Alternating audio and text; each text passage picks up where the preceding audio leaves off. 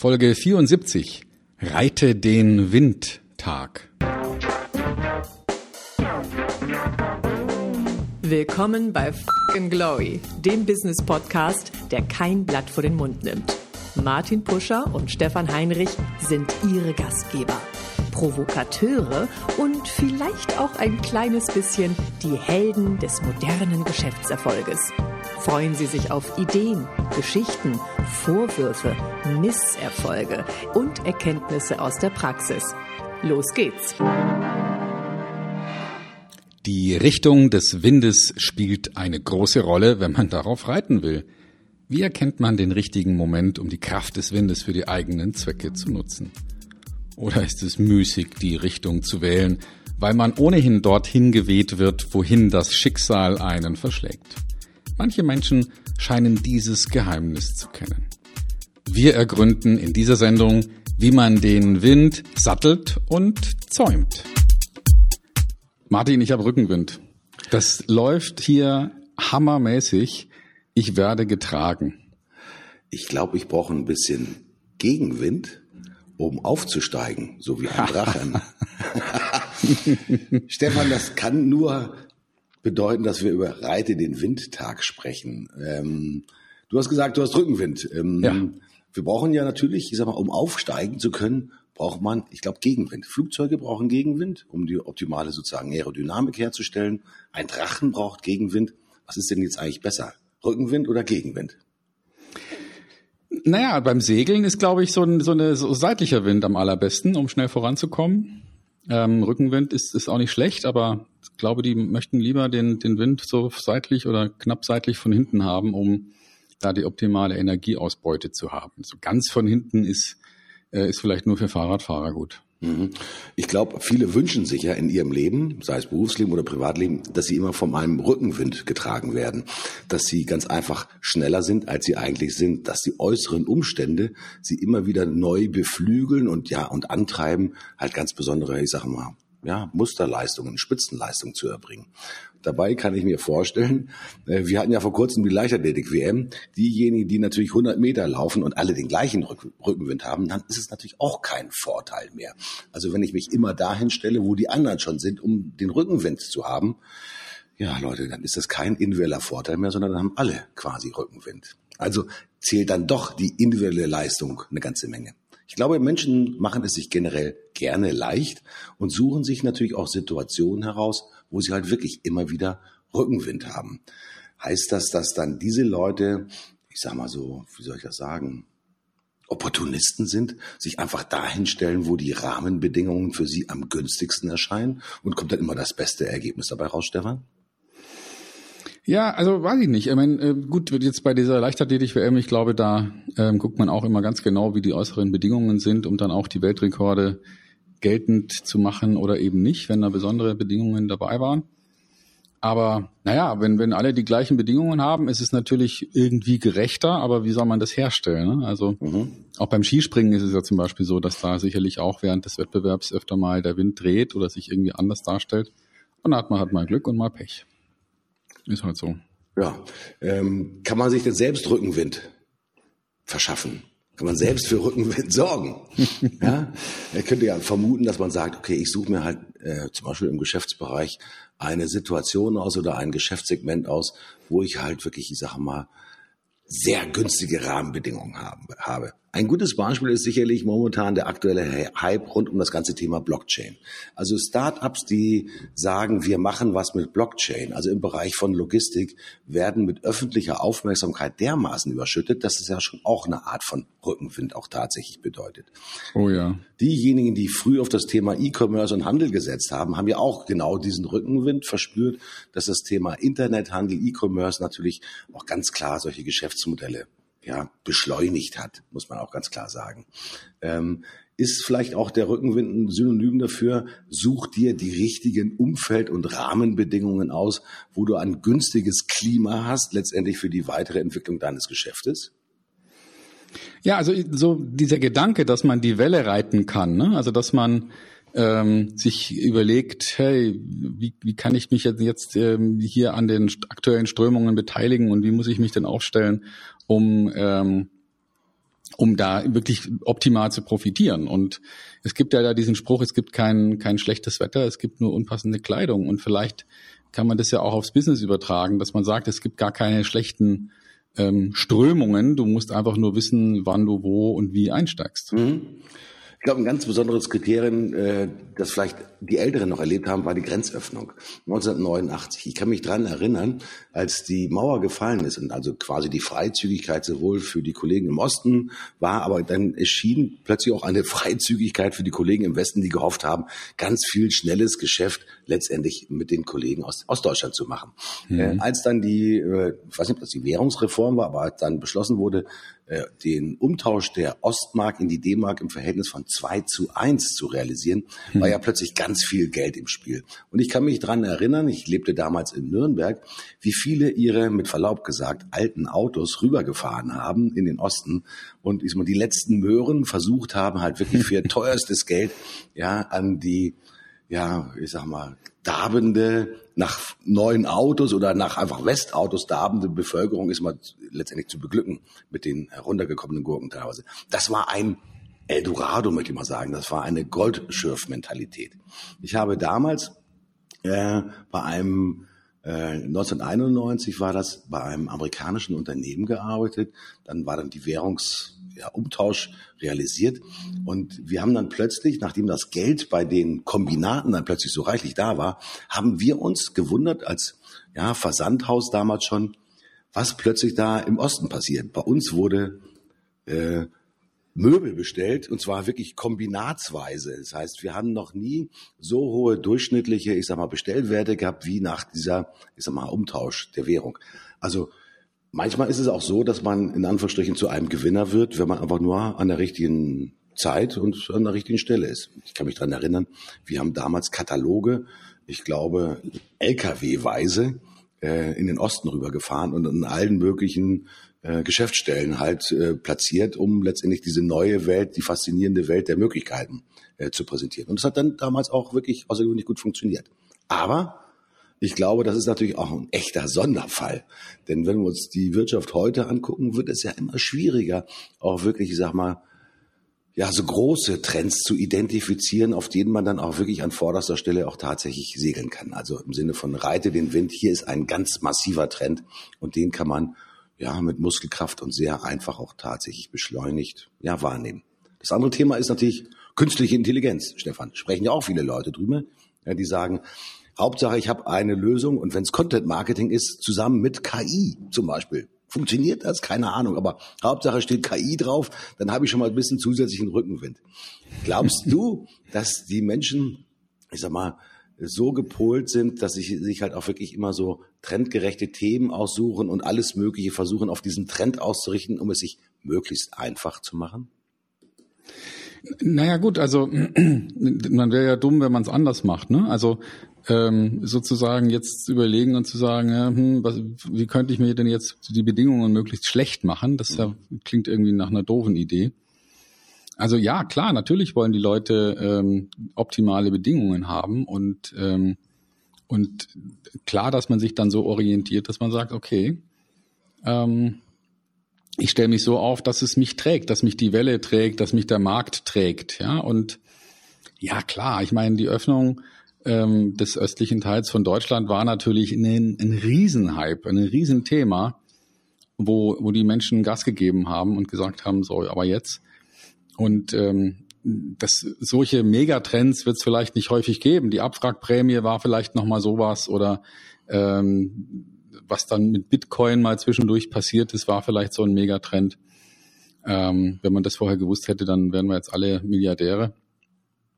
Und ja, man, natürlich kann man den Trend vorher nicht erkennen, ja, aber wenn man so ein bisschen nachdenkt und sich Dinge überlegt und vielleicht auch als Unternehmer dann ähm, jetzt nicht unbedingt ein Sparbuch hat, sondern überlegt, ja, wie, wie kann ich denn mein, mein Kapital so einsetzen, dass ich da optimal ähm, davon profitiere, dann kann ich mir sehr gut vorstellen, dass man dass man immer wieder mal solche Wellen findet. Ähm, vielleicht auch in einer kleineren Nische oder in einem kleineren Markt.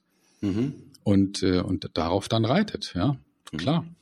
Das Interessante ist natürlich bei dem Thema Reite den Wind äh, Tag, denn die meisten, ich sag mal, Anfangs Anstrengungen sind ja nicht unbedingt von Erfolg geprägt, sondern man mhm. muss natürlich da auch ein bisschen üben und auch vielleicht eine gewisse Meisterschaft äh, erlangen. Äh, weil selbst Segelfliegen muss natürlich gelernt werden. Du gehst ja nicht, ich sag mal, auf einen Segelflugplatz und sagst, schnappst dir so ein Gerät und sagst, okay, zieh mich mal bitte nach oben, das wird schon irgendwie gehen, sondern du hast natürlich einen Trainer, du hast natürlich ist mal einen, einen Fluglehrer mit dabei.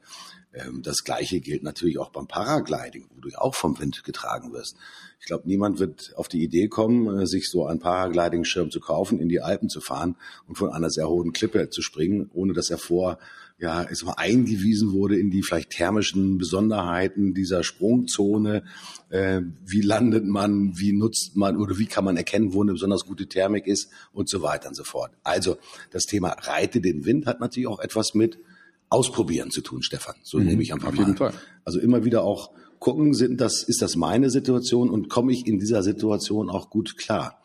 Ist es dann nicht auch manchmal so, dass sich Menschen da den falschen Hut aufziehen und sagen, puh, viele andere sind schon da, das wird für mich schon gut gehen, da gehe ich jetzt einfach mal rein und das wird schon gut werden, Stefan? Klar, sowas kann man sich ja an der Börse anschauen. Ne? Wenn dann äh, Aktien plötzlich nach oben fahren, dann, dann wollen alle plötzlich kaufen und wenn sie nach unten fahren, dann wollen alle plötzlich verkaufen. Ähm, und die Gewinner sind meistens die, die antizyklisch arbeiten, ja, und äh, dann kaufen, wenn die anderen verkaufen. Mhm. Aber das heißt auch im Umkehrschluss natürlich, wenn du sagst, antizyklisch sich verhalten, wenn ich einen Trend identifiziert habe, dann muss ich mir auch genau angucken, ob es da auch einen Gegentrend letztendlich gibt. Vielleicht ist der Gegentrend ja derjenige, der für mich ertragreicher ist. Lass mir noch eine ganz kurze Geschichte erzählen zum Trend der Veganer. Ähm, vegan zu sein ist ja nicht nur modern, sondern das wird ja sowohl in der Presse beschrieben. Es gibt äh, Magazine, die sich mit dem Thema veganes Leben, vegane Ernährung und so weiter und so fort beschäftigen. Bei uns in der Straße, ungefähr 50 Meter von hier, hat vor ungefähr, ich sag mal, anderthalb Jahren ein veganer Friseur aufgemacht. Die erste Frage, die ich mir gestellt habe, hm, veganer Friseur, was wird das sein? Der hat ja nicht kleine Häppchen vor, kleine Hackfleischhäppchen gereicht und macht das jetzt aus, keine Ahnung, ist mal Ricotta-Spinat. Ähm, ich habe dann verstanden, dass es natürlich darum geht, dass alle Hilfsmittel, die bei der, beim Haarfärben, keine Ahnung, bei Shampoo, äh, und allen anderen Aspekten der, der Haarversorgung äh, eingesetzt werden, natürlich ist mal frei sind von tierischen Stoffen und Elementen. Und ähm, ob du es glaubst oder nicht, der ist immer voll. Also ich habe das Gefühl, dass natürlich ist immer das auch so ein Lebensgefühl natürlich auch trifft. Und äh, vegane Restaurants gibt schon äh, alle. Jetzt haben wir die veganen Friseure. Vielleicht gibt es demnächst auch noch vegane, was ich Papier oder Tabakwarengeschäfte. Keine Ahnung. Aber mit einer Bezeichnung kann man schon auch eine ganz bestimmte Attraktivität für eine Zielgruppe erwischen. Also mhm. sag nicht ein, sag einfach wirklich, du machst halt äh, veganes Content Marketing und möglicherweise, ja, wenn bestimmte Leute zu dir sagen, ja Stefan, das ist ja toll, dass dein Konzept genau darauf ausgerichtet ist, das trifft genau meine Lebensphilosophie. Zu kurz gedacht, Stefan? Also ich, Trends sind natürlich gerade solche solche Markenzeichen sind natürlich hilfreich. Ja, vor ein paar Jahren war das Bio. Wir erinnern uns, da war alles Bio plötzlich. Da gab's dann äh, Bio-Limonade und Bio-Kosmetik und alles war Bio, Bio-Häuser. Und ähm, inzwischen ist es ja so ein bisschen ausgelutscht. Ne? Also wenn du heute irgendwo Bio draufschreibst oder nicht, ist auch dann egal. Wahrscheinlich wird es auch mit mit den anderen Trends, so wie vegan und sowas, ähnlich verlaufen. Ähm, aber eine Zeit lang trägt es natürlich. Und wenn man da dabei ist und wenn man genau hinhört und wenn man sich die richtigen Fragen stellt, dann, dann funktioniert es. Ja? Also wir kennen das ja aus dem Content Marketing, dass wir uns mit Trends beschäftigen. Ja? Also zum Beispiel Google Trends ist so ein, ist ein Instrument, wo man im Prinzip zurückgreifen kann auf, ähm, auf die Information von Google, was für Suchworte denn so benutzt werden. Mhm. Ja? Und dann sieht man, ähm, wenn man so einen Suchbegriff eingeht, ähm, wie zum Beispiel, ich gebe jetzt mal vegan ein, ähm, dann sehe ich eine Kurve, wie sich das so im, im zeitlichen Ablauf verhält über die letzten, wenn ich will, Jahre oder, oder, oder einen anderen Zeitraum. Das kann mhm. ich mir aussuchen. Also ich nehme jetzt mal seit 2004. Ja, da sieht man so einen leichten Anstieg, der dann in einer starken Zickzackform ähm, dann eher wieder bisschen abdumpft. Und wenn ich jetzt dazu noch ein zweites Suchwort eingebe, zum Beispiel Bio, dann kriege ich die beiden Kurven nebeneinander. Dann sehe ich, dass Bio sich zurückentwickelt seit 2004 und jetzt irgendwo so bei, bei einem bestimmten Wert hängen bleibt und vegan jetzt gerade die Biolinie kreuzt. Mhm. Also mit diesem Tool Google Trends oder trends.google.com kann man sich ähm, weltweit oder regional oder wie auch immer anschauen, ähm, was jetzt genau momentan von vielen Leuten bei Google gesucht wird und wie sich so Begriffe zueinander verhalten. Mhm. Das ist ein ideales Instrument, um mal zu schauen, was passiert denn da gerade. Aber kann ich denn mit diesem Tool dann auch erkennen, was gerade sozusagen wie der aktuelle Wind steht. Jetzt haben wir gerade sozusagen diese Zeitkurve gehabt, äh, die Biokurve, die Veganerkurve. Kann ich denn auch mit Hilfe von Google Trends zum Beispiel diesmal identifizieren, wie wird sich denn der Wind ändern? Also wo muss ich mich denn möglicherweise zukünftig hinstellen, um von einer aufsteigenden Kurve, von einer gestärkten Nachfrage an besonderem Interesse auch profitieren zu können? Ist das Tool auch so weit ausgeprägt, dass ich ja so frühe Trends identifizieren kann, auf die ich mich dann quasi draufsetzen kann, Stefan? Also wenn es wirklich Richtung tagesaktuell gehen soll, dann würde ich eher Twitter empfehlen. Da gibt's ja auch eine Trendfunktion, wenn man Twitter aufruft und da einen Account hat, dann kann man ähm, deutlich erkennen, wie sich da ähm, Trends verhalten in Richtung, welcher Hashtag gerade relevant ist. Und ähm, ja, und da sieht man dann eben auch, was passiert gerade, ähm, was wird gerade viel benutzt, was wird gerade wenig benutzt. Das ist äh, hochinteressant. Also das gerade für Journalisten oder für Leute, die gerade tagesaktuelles recherchieren wollen, da kann man wirklich sehr genau sehen, was gerade akut ist und was gerade passiert. Hm. Taugt das auch für geschäftliche äh, Entscheidungen, dass man letztendlich auch diese Trends immer wieder auch für sich selbst überprüft? Zum Beispiel, wenn ich Blogbeiträge schreibe, als Beispiel, ja, werden natürlich Blogbeiträge, so meine These, und vielleicht bestätigst du mich, natürlich deutlich stärker, ich sage mal, äh, betrachtet, wenn sie im Trend sind. Ja, wenn ich über etwas schreibe, über Archäologie des, keine Ahnung, 16. Jahrhunderts, dann trifft das natürlich eine ganz bestimmte Klientel. Aber wenn ich mich sozusagen in den Wind stelle, also wenn ich quasi mit dem Trend schreibe, müsste doch eigentlich in der Folge auch meine, mein eigen generierter Content, zum Beispiel Blogposts, dann auch eigentlich ist immer eine viel höhere Aufmerksamkeit erzielen. Stimmt das? Ja, natürlich. Also das machen auch viele. Ähm, ich habe jetzt neulich den Begriff dazu gehört, der heißt Newsjacking. Also dass man sich ähm, sozusagen früh überlegt, ähm, was ist denn jetzt hier akut, was wird denn demnächst passieren. und der Begriff kommt, glaube ich, von einem, da gibt es auch ein Buch dazu, jetzt muss ich mal nachdenken, wie der hieß. und die Idee ist also zu gucken, was gibt es gerade für Nachrichten oder was werden demnächst ähm, David Merman Scott heißt der Mann. Mhm. Der hat es erfunden, da gibt es auch ein Buch dazu. Und, ähm, und der sagt, die Idee ist, man guckt sich an, was passiert, was, was gibt's für Nachrichten und wie kann ich mich jetzt an diese Nachricht dranhängen. Ja, mhm. also ähm, egal, ob das jetzt äh, relativ profane Nachrichten sind, wie momentan ist Oktoberfest oder demnächst ist Ostern, oder ob das eben ganz spezielle Nachrichten sind, vielleicht irgendein Vorfall im Parlament oder vielleicht äh, irgendeine kritische Entscheidung, die gerade diskutiert wird oder irgendein Skandal oder was weiß ich. Mhm. Um dann dazu auch Content zu produzieren und auf dieser Welle mitzusurfen und dadurch eine gewisse Aufmerksamkeit zu ziehen. News-Checking, also äh, durchaus ja. neuer, passender Begriff, um letztendlich mal Wellen zu identifizieren. In den in Anführungsstrichen guten alten Medienzeiten gab es etwas Ähnliches. Ähm, da haben sich ja Trends, also auch vielleicht auch Technologietrends ja auf eine ganz bestimmte Art und Weise verbreitet. Am Anfang haben nur die Experten drüber gesprochen.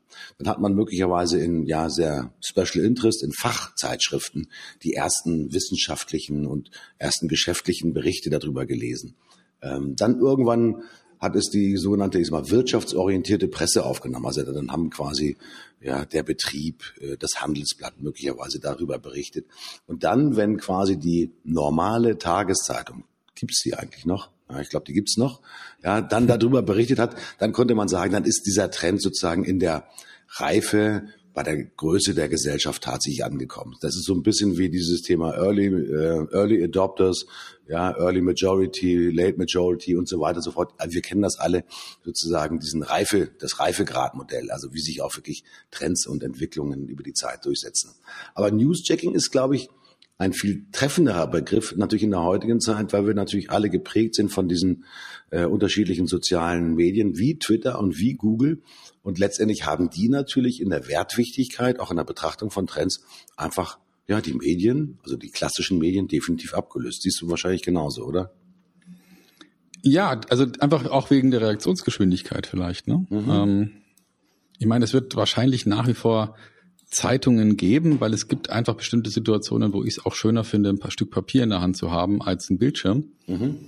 Aber, aber die große Bedeutung, äh, die Zeitungen hatten, die ist, glaube ich, so ein bisschen ähm, gerutscht Richtung Online, ja. Und Online ist halt ein Klick weiter und da ist es eben dann noch einfacher für, für Leute, äh, sich selber die, die Newsquelle auszusuchen und sich genau anzuschauen, wo möchte ich denn lesen und bin dann nicht mehr gezwungen, auf die wenigen Printmedien zu gehen, sondern habe im Prinzip hunderte von Blogs zur Verfügung, zu, wo ja die öffentlichen Medien vielleicht auch mit dazugehören und entscheide dann, was mich interessiert. Aber, aber nochmal zu diesem, zu diesem, zu dieser Trendidee zurück.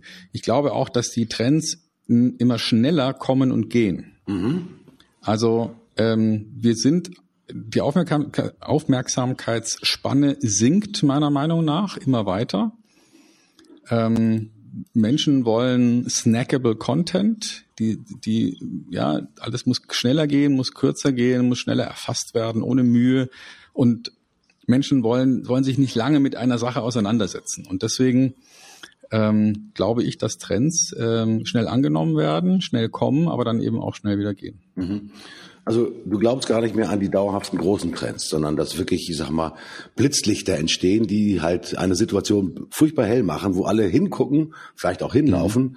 Ja, und wenn das Licht erloschen ist, dann kommt möglicherweise zack der nächste Trend, der dann schon äh, nach vorne geht. Interessant. Ja. Mhm. Ähm, für Geschäftsleute wird das natürlich unheimlich schwierig, ich sag mal, auch massive Trends dann auch letztendlich auszumachen. Ähm, weil in diesem Blitzlichtgewitter der unterschiedlichen Trends ist natürlich auch die Orientierung unheimlich schwierig. Ähm, ich appelliere jetzt mal an dich. Du bist sowohl ein ähm, begehrter Vertriebstrainer auf der einen Seite, auf der anderen Seite auch ein erfolgreicher Contentmacher.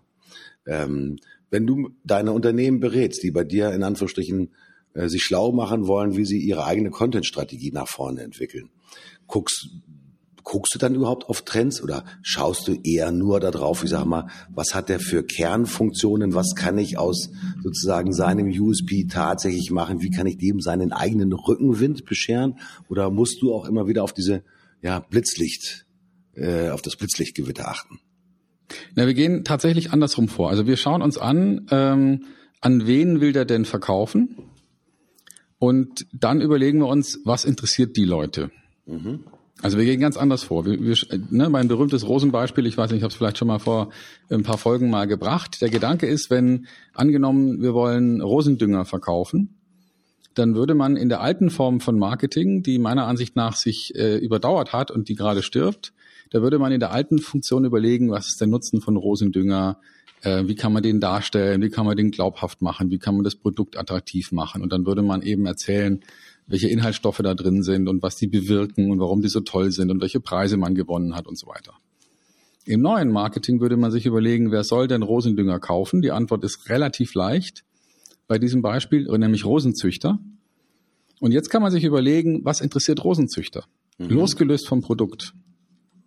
Und dann fällt einem auf, naja, die interessiert äh, Bilder von schönen Rosen, die interessiert ähm, vielleicht ähm, eine Reisebeschreibung zu den schönsten Rosengärten der Welt, vielleicht eine praktische Videoanleitung, äh, wie man Rosen besser schneidet oder eine Rezeptsammlung ähm, für, für Pflanzenschutz ohne Chemie und so weiter. Ne? Also ähm, vielleicht noch Rezensionen der neuesten Rosenbücher, die erschienen sind oder äh, der Rosenzüchter der Woche, der vorgestellt wird. Also das heißt, die, die haben ganz anderen Contentbedarf, als äh, der Anbieter im Moment wahrnimmt. Mhm. Und die Strategie ist dann, wir, wir überlegen uns, okay, wie können, kann man sozusagen für den Kunden attraktiv werden? Also ich mache mal ein praktisches Beispiel. Wir nehmen mal die, die Firma äh, personal.de, kann man jederzeit googeln. Ähm, und da findet man jetzt einen Service, ähm, wo man, wenn man eine Stellenanzeige draußen hat, ähm, Personaldienstleister mit reinnimmt und den aber nur bezahlt, wenn tatsächlich der Mitarbeiter äh, genommen wird. Mhm. Ja, also erstmal ähm, kostenloser Service. Die, die Personaldienstleister müssen erstmal zeigen, was sie können und dann geht's los. So. Wie bringt man sowas unter die Leute? Naja, indem man jetzt zum Beispiel, und das kann man sich anschauen, äh, wenn man jetzt mal content.personal.de eingibt, dann findet man nämlich einen Blog, der die relevantesten Themen rund um Personalwesen aufgreift. Mhm. Ja, der ist jetzt noch, der ist jetzt auf der personal.de Seite noch nicht mal verlinkt, weil der Weg soll ja andersrum gehen. Und diese einzelnen Artikel behandeln alle relevanten Themen rund um Personal. Und wenn man so einen Artikel gelesen hat und den vielleicht interessant findet, dann wird man in diesem Artikel auf mehrere ähm, CTA, also Call to Actions, treffen, wo man sich Zusatzmaterial zu diesem Artikel runterladen kann. Also zum Beispiel habe ich jetzt mal hier einen Artikel aufgemacht, der heißt effiziente äh, Personalplanung, sieben Aspekte, die Sie berücksichtigen sollten. Ähm, da kann man sich also in der Checkliste runterladen. Mhm. Wenn man auf die Art und Weise Kommunikationsbereitschaft signalisiert, dann bekommt man immer dann, wenn ein neuer Artikel erschienen ist, einen Hinweis. die Kernstrategie ist, jeder, der sich im weitesten Sinne mit Personalthemen beschäftigt, soll bitte einmal alle 14 Tage auf diese Seite kommen und sich da ähm, interessante Inhalte reinziehen. Mhm. Vermutlich wird so jemand dann früher oder später auch mal auf die Idee kommen zu gucken, Moment mal, ähm, wie kann man denn hier eigentlich Stellen ausschreiben und Personal vermitteln? Das ist ja interessant. Mhm. Aber darüber reden wir in diesen Artikeln und in den Inhalten überhaupt nicht. Mhm. Also erstmal wird eine Beziehung aufgebaut und er und dann viel später vielleicht wird die belastet mit irgendeiner Art von ähm, betriebswirtschaftlichem Angebot. Mhm.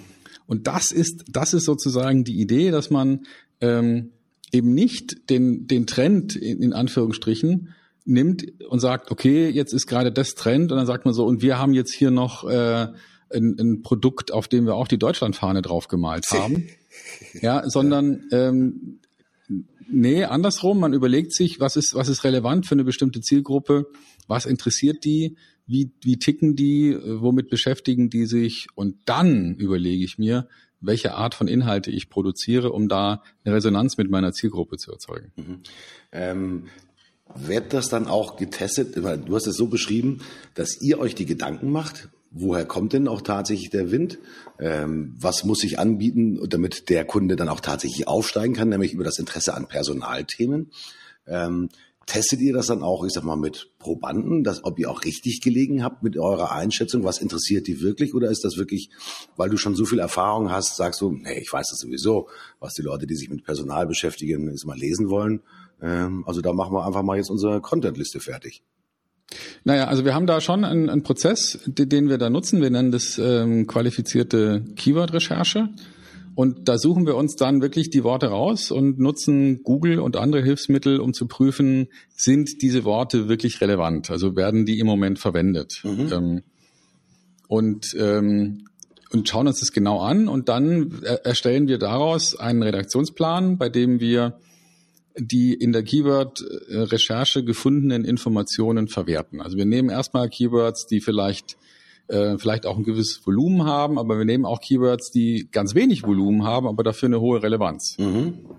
Ja, also beispielsweise ähm, das Keyword Akquise, jetzt für meine Verkaufstrainertätigkeit, das wird in Deutschland ungefähr 22.000 Mal im Monat gesucht. Da mhm. bin ich ganz gerne auf Seite 1 ja, ja. Ähm, und, und versuche eben darüber Leute zu interessieren. Aber es gibt ein anderes Keyword, das heißt ähm, Redner, Leerzeichen, Vertrieb. Und das wird nur 20 Mal gesucht äh, im Monat. Und da bin ich natürlich auch ganz gerne vorne, weil jemand, der das eingibt, der sucht höchstwahrscheinlich jetzt gerade in diesem Moment einen Redner für Vertriebsthemen. Mhm. Also es ist schon, man braucht eine Methode, wie immer, Stefan. Ähm, mhm. Das hast du schon mehrfach in dem Podcast gesagt. Äh, lasst euch nicht einfach nur leiten von eurem guten Gefühl, sondern schafft euch eine Methode heran, die ihr Stück für Stück natürlich auch weiter verfeinert. Äh, für mhm. diejenigen, das ist zumindest meine Erkenntnis daraus, ist es natürlich schwierig, die Methode einfach zu kopieren, wenn man nicht weiß, wie sie im Einzelnen funktioniert. Es ist ja auch Spezialistenwissen, was natürlich bei dir und bei deinen Kollegen und bei deinen Mitarbeitern auch letztendlich drin ist. Also auch hier nochmal sozusagen der Hinweis an unsere Freunde und unsere Zuhörer. Selbst machen ist unheimlich toll, aber wenn ihr zur Meisterschaft gelangen wollt, dann braucht ihr so etwas wie einen Trainer. Und in dem Fall, Stefan, sehe ich einfach dich mal als so eine Art Trainer an, der dann letztendlich den Unternehmen hilft und sie auch letztendlich beflügelt, ja, den richtigen Rückenwind zu finden, um halt in ihrem Geschäft möglichst schnell durchzustarten. Was viele ja auch zum Thema Rückenwind nochmal glauben ist, dass das schnelle Erfolge sind, die man erzielen kann, wenn man Rückenwind hat. Ähm, das Beispiel, das wir jetzt gerade haben rund um das Thema Content Marketing, schätze ich eher so ein, dass man da eher den langen Atem haben muss, richtig? Ja, man braucht schon eine gewisse Anlaufzeit, ja. Also man muss ja erstmal den Content erzeugen, der relevant ist. Und ähm, ich würde sagen, man sollte sich da mal sechs bis zwölf Monate geben, bevor man ungeduldig wird. Und dann, ja, dann könnte man sagen, okay, jetzt äh, muss es aber auch Früchte tragen und bis dahin wird es wahrscheinlich auch schon ganz deutliche Effekte zeigen. Auf jeden Fall, so kann man sich selbst seinen eigenen Rückenwind schaffen und in dem Sinne ganz einfach, ja, den Wind reiten, wie man so schön sagt, Stefan. also ein spannendes Thema für all diejenigen, die sich selbst ihren Rückenwind schaffen wollen. Das Thema Content Marketing ist nach wie vor, ich glaube, auf Top 1 bei weltweiten Befragungen zum Thema Erfolg äh, im Geschäft. Ähm, ich glaube, es gibt nichts anderes, was äh, aus Marketing und aus Vertriebssicht das so stark beflügelt, das Geschäft, wie das Thema Content. Ähm, und da ist, glaube ich, nochmal ganz wichtiger Hinweis, den du uns nochmal gegeben hast, das Thema sozusagen Volumen versus Relevanz. Also wirklich das Changieren zwischen genau diesen Elementen. Ja, wo möchte ich wirklich als der Experte gelten? Das ist das Thema der, der Relevanz. Ja, und wo will ich quasi mich in dem großen See bewähren? Das ist dann das Thema Volumen. So schätze ich das mal ein, Stefan. Genau. Mhm. Stefan, 30 Minuten sind, glaube ich, schon fast durch. Das geht mal ja. so rasend schnell. Ähm, gucken wir mal in deine Woche rein. Gab es irgendetwas, was dich beflügelt, genervt hat, ja, abgestoßen hat, megamäßig interessiert hat? Irgendwie positive oder echt negative Erlebnisse? Ja, also ähm, ich bin wirklich gerade äh, enorm beseelt von von einem Projekt, das äh, das gerade startet. Wir bin dabei, ein neues Unternehmen zu gründen ähm, und ähm, Namen haben wir schon und nämlich Platzhirsch. Und das wird, ähm, wird, wird eine interessante Sache. Da, dazu bestimmt auch später nochmal mehr hier im Podcast. Ähm, auf einen Satz reduziert. Es geht darum, äh, Unternehmern und Selbstständigen, die, die schon länger am Markt sind, vielleicht so ein, zwei, drei, fünf, zehn, zwanzig Jahre, eine, eine Mastermind-Gruppe anzubieten mit ähm, ungefähr neun Gleichgesinnten, die Interesse daran haben, innerhalb eines Jahres ähm, zum Platzhirsch in ihrer Branche zu werden. Also zur ganz klaren Nummer eins. Ähm, da wirklich ein Jahr intensiv dran zu arbeiten mit vier persönlichen Meetings, die am Wochenende stattfinden und äh, und mehreren Online-Meetings, sich wirklich ein Jahr lang auf dieses Thema zu konzentrieren und zu sagen, okay, heute in einem Jahr habe ich einen entscheidenden Schritt nach vorne gemacht, in, entweder regional oder überregional oder in meiner Branchennische oder vielleicht sogar in einem breiteren Umfeld. Und äh, da basteln wir gerade an den Konzepten und das macht wahnsinnig viel Spaß. Ja, und der Name ist total geil. Platzhirsch, ich glaube, da kann jeder sehr gut was damit anfangen und ich glaube, das möchte er meistens für sich selbst apostrophieren. Ich bin der Platzhirsch in meiner Branche. An mir kommt keiner vorbei. Das ist, glaube ich, eine ganz wichtige Botschaft. Äh, ich bin froh, dass wir demnächst ein bisschen mehr darüber hören, weil auch die Idee des Masterminds, du hast es schon mal anklingen lassen in einem der früheren Podcasts, ist natürlich eine faszinierende Idee, wie man sich halt wirklich mit Gleichgesinnten aus unterschiedlichen Branchen, so habe ich das verstanden, Stefan, mhm, natürlich genau. austauschen kann, aber die allesamt ich sag mal, vom gleichen Spirit auch getragen sind, nämlich erfolgreich zu sein und sich modernster Mittel und Methoden und Strategien äh, zu bedienen, um halt wirklich ein Platzhirsch zu sein. Stefan, mhm. da höre ich gerne drauf, äh, was demnächst bei dir da alles passiert. Ähm, ich habe einen dicken Hals, weil ich mich total geärgert habe. Äh, nämlich, wir haben bei uns im Haus in einem wunderschönen alten Jugendstilgebäude, das denkmalgeschützt ist, Bauarbeiten. Und äh, meine Verwaltung hatte mir vorsorglich schon mal eine Mietkürzung in Höhe von zehn Prozent eingeräumt, so nach dem Motto, um das Gewissen zu beruhigen, so nach dem Motto, hey, wird ein bisschen unangenehm, bieten wir dir mal zehn Prozent an. Nachdem diese Belästigungen durch die Bauarbeiten so enorm waren, habe ich in einer sogenannten äh, Mietpreisminderungstabelle mal nachgeguckt, was man denn tatsächlich äh, in Abrechnung bringen kann, also als Mietminderung äh, rausfinden kann äh, bei mhm. der Art von Belästigung. Achtung, Der Oberhammer ist also 10% angeboten, noch tatsächlich abgezogen von der Miete. Bis zu 80% kann man tatsächlich bei dieser Art der Belästigung abziehen von der Miete. Das zeigt für mich, ähm, ich habe mich erst geärgert darüber, jetzt freue ich mich darüber, weil ich nämlich weiß, wie es jetzt funktioniert. Äh, die Idee des Vermieters ist immer mit einer kleinen Gabe vorweg für ruhige Gemüter zu, äh, zu sorgen, hat leider nur augenscheinlich funktioniert. Also jetzt geht's leider nochmal zurück auf die andere Seite. Ich musste gestern übrigens Mitarbeiter nach Hause schicken, weil die Lärmbelästigung durch Stemmarbeiten so enorm war, dass wir wirklich drei Mitarbeiter einfach nicht mehr arbeiten lassen konnten und die haben wir dann ja, früh um, was ich, halb zehn dann nach Hause geschickt. So, das war mein Ärgerpunkt. Und ich werde weiter berichten, ob meine Mietpreisminderungstabelle auch tatsächlich erfolgreich war. So, aber ansonsten bin ich gut drauf. Stefan. Gut, mein Lieber. Das war, ja, ja wieder mal ein, ups. Da musste ich gerade mal niesen. Also, das war der Podcast zum Thema Reite den Wind. Ich habe vor allen Dingen über Content und über Volumen und über Relevanz und über den Platz schon einiges gelernt und ich bin ganz spannend darauf, wie das da weitergeht. Ich bin raus. Tschüss, bis zum nächsten Mal. Euer Martin Puscher. Ich bin auch raus. Ich bin Stefan Heinrich. Ähm, bleibt uns treu, kommt wieder und ähm, erzählt von uns. Vielleicht ist es ja auch für andere relevant. Also, bis dann. Bis nächste Woche. Ciao.